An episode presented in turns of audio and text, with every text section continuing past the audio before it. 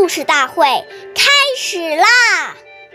每晚十点，关注《中华少儿故事大会》，一起成为更好的讲述人。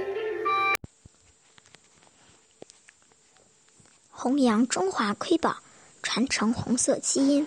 我是中华少儿故事大会讲述人徐楚曼。今天我给大家讲的故事是《故事大会红色经典故事》第十一集。任弼时有三怕。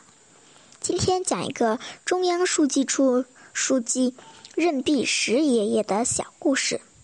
任弼时爷爷生生有三怕：一怕工作少，二怕麻烦人，三怕用钱多。这是他的人生格言。他患有高血压病，但从不要组织严固，总组织照顾。反对特殊化，处处严格要求，始终保持了共产党员简朴清廉的本色。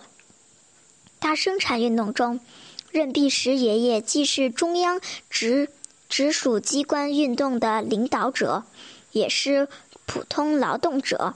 虽然身患多种疾病，但仍亲自组织开荒种地。参加访庙，他忘我工作的精神非常感人。在延安他寝室里，床上架着副躺椅式的书桌，经常抱病，坚持在床上办公学习。他对身边的同志说：“我们都是共产党员，肩负着革命的重担，能坚持一百多步，就不应该走九十九步。”谢谢大家的收听。关注中华少儿故事大会，一起成为更好的讲述人。我们下期再见。